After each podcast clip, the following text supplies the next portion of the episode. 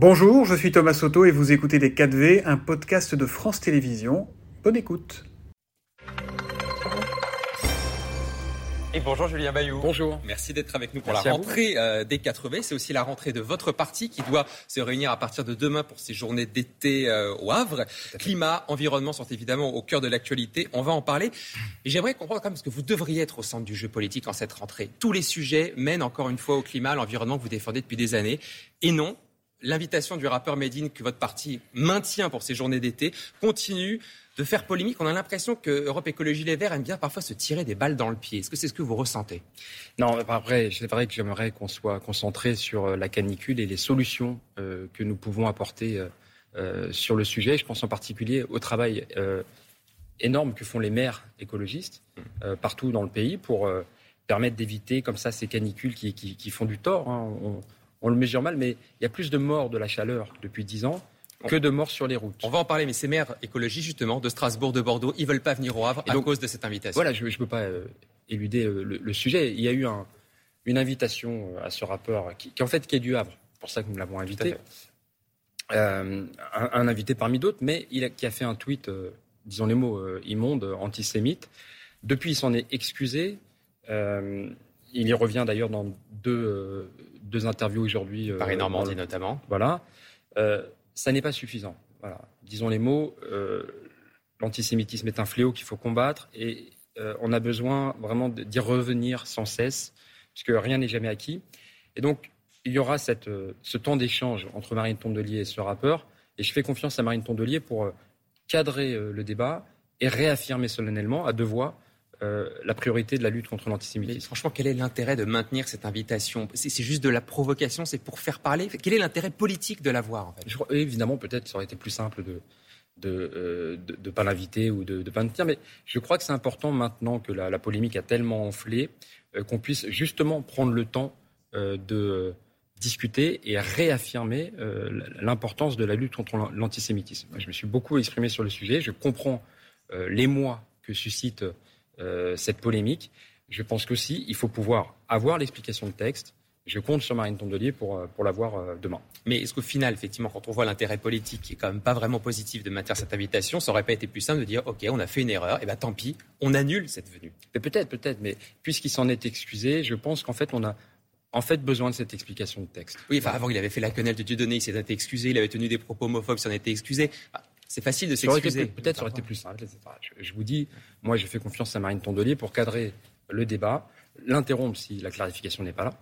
Euh, mais je crois qu'on a besoin de réaffirmer, dans un cadre construit, la lutte contre l'antisémitisme comme priorité des écologistes. Vous, Julien Bayou, vous avez posé la question de savoir si vous boycottiez ou pas ce rendez-vous du Havre. Vous serez au Havre Moi, j'y serai, j'y serai. Il y a un travail très important à mener sur euh, l'adaptation. J'y reviens parce que la canicule, euh, vous en avez parlé longuement pendant euh, votre émission et c'est important. C'est une question de, santé publique. Hein.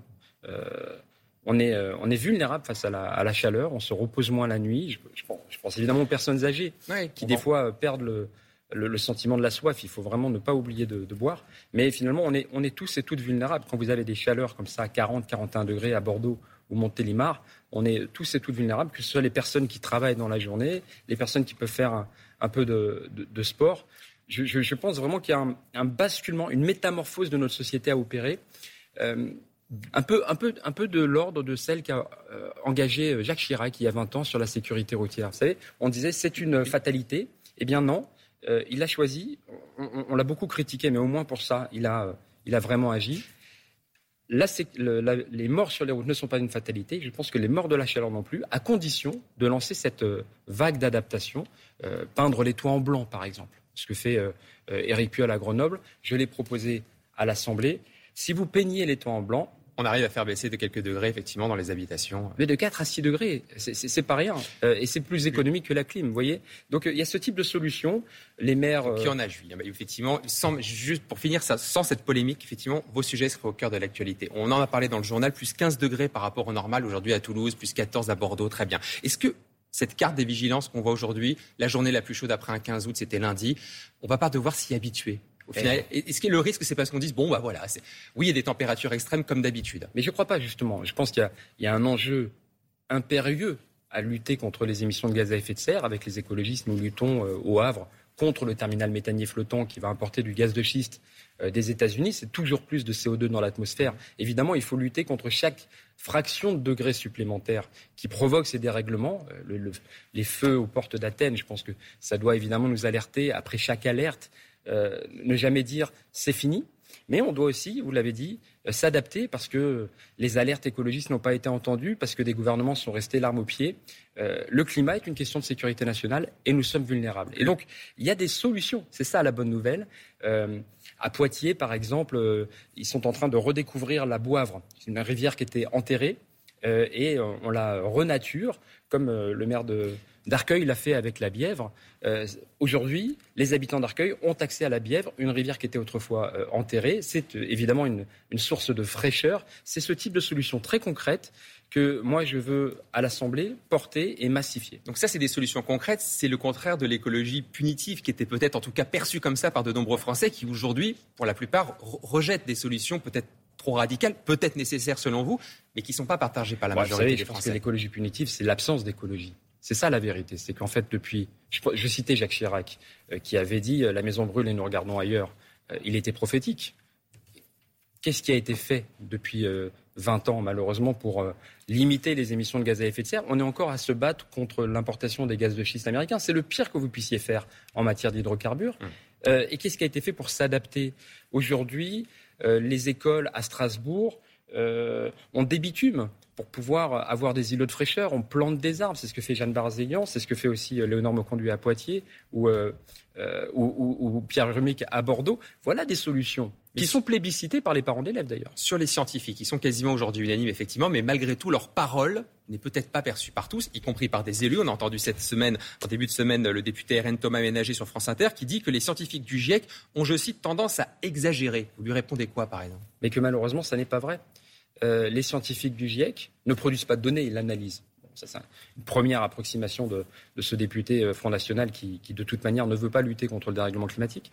Euh, mais les scénarios du GIEC sont plutôt, malheureusement, optimistes. C'est-à-dire que la tendance que nous suivons et que nous observons sur les cartes météo, mais pas uniquement, c'est l'eau, c'est les inondations, c'est les sécheresses, c'est les incendies, c'est plutôt les scénarios pessimistes qui sont en train de se dérouler. Un mot du Japon qui va annoncer à partir de demain, donc commencer à rejeter très progressivement dans l'océan euh, Pacifique plus de 1,3 million de tonnes d'eau de cette fameuse centrale de Fukushima. C'est un projet sans danger pour l'environnement et la santé humaine, c'est ce que dit le gouvernement de Tokyo. Est-ce qu'il faut douter de ces propos rassurants? Oui, écoutez, euh, c'est de l'eau euh, radioactive. Euh, je crois On en fait quoi Je crois qu'il faut mesurer à quel point, dix ans après la, catastrophe, plus de dix ans après la catastrophe de, Fukushima, nous n'en avons pas fini avec ses conséquences. Et donc, je, crois vraiment euh, euh, qu'il y a une prise de conscience au-delà de, cette information précise sur le fait que nous sommes en train de jouer aux apprentis sorciers. Nous sommes en train de jouer avec des émissions de gaz à effet de serre, avec, avec différentes technologies. Nous sommes en train de modifier les équilibres fondamentaux de la planète Terre. Vous voyez, quand on évoque le, jour du dépassement, c'est-à-dire le, moment à partir duquel l'humanité consomme plus que ce que la planète peut régénérer, ça doit nous interpeller, euh, c'était début août, pour la France c'est le 5 mai, euh, ça doit nous interpeller sur une responsabilité que nous avons à l'égard des générations futures. Nous sommes en train de faire des choix, ou des non-choix, l'inaction écologique, qui, euh, qui vont avoir des conséquences très concrètes pour nous, bien sûr, mais pour nos enfants et nos petits-enfants. Julien Bayou, un mot pour finir de l'interview de Nicolas Sarkozy qu'il a donnée au Figaro Magazine à, la sortie à propos de la sortie de son livre. Vous avez beaucoup réagi suite à cette euh, déclaration. L'ancien président qui appelle notamment l'Ukraine à, je cite, rester neutre en ne rejoignant ni l'Union européenne ni l'OTAN. Ça vous a fait réagir beaucoup ces propos? Oui, j'ai été choqué parce que l'ancien président, on lui doit le respect puisque c'est l'ancien président, euh, mais il n'était pas fait mention du fait qu'il est payé par les Russes. Il est commissionné à plus de 3 millions d'euros par un grand assureur russe.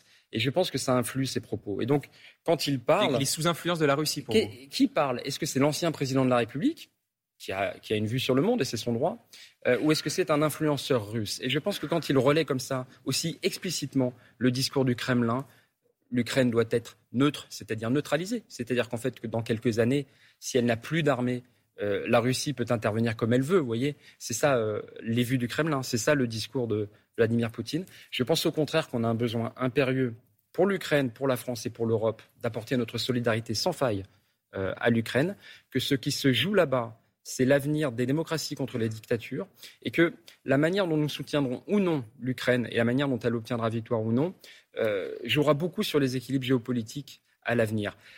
Est-ce que les démocraties occidentales permettent une annexion comme celle de la Russie qu'elle veut faire en Ukraine euh, enverra un signal de par le monde Julien Bayou, député écologiste de Paris, merci d'avoir fait la rentrée des 4V et bonne rentrée à vous. Bonne journée.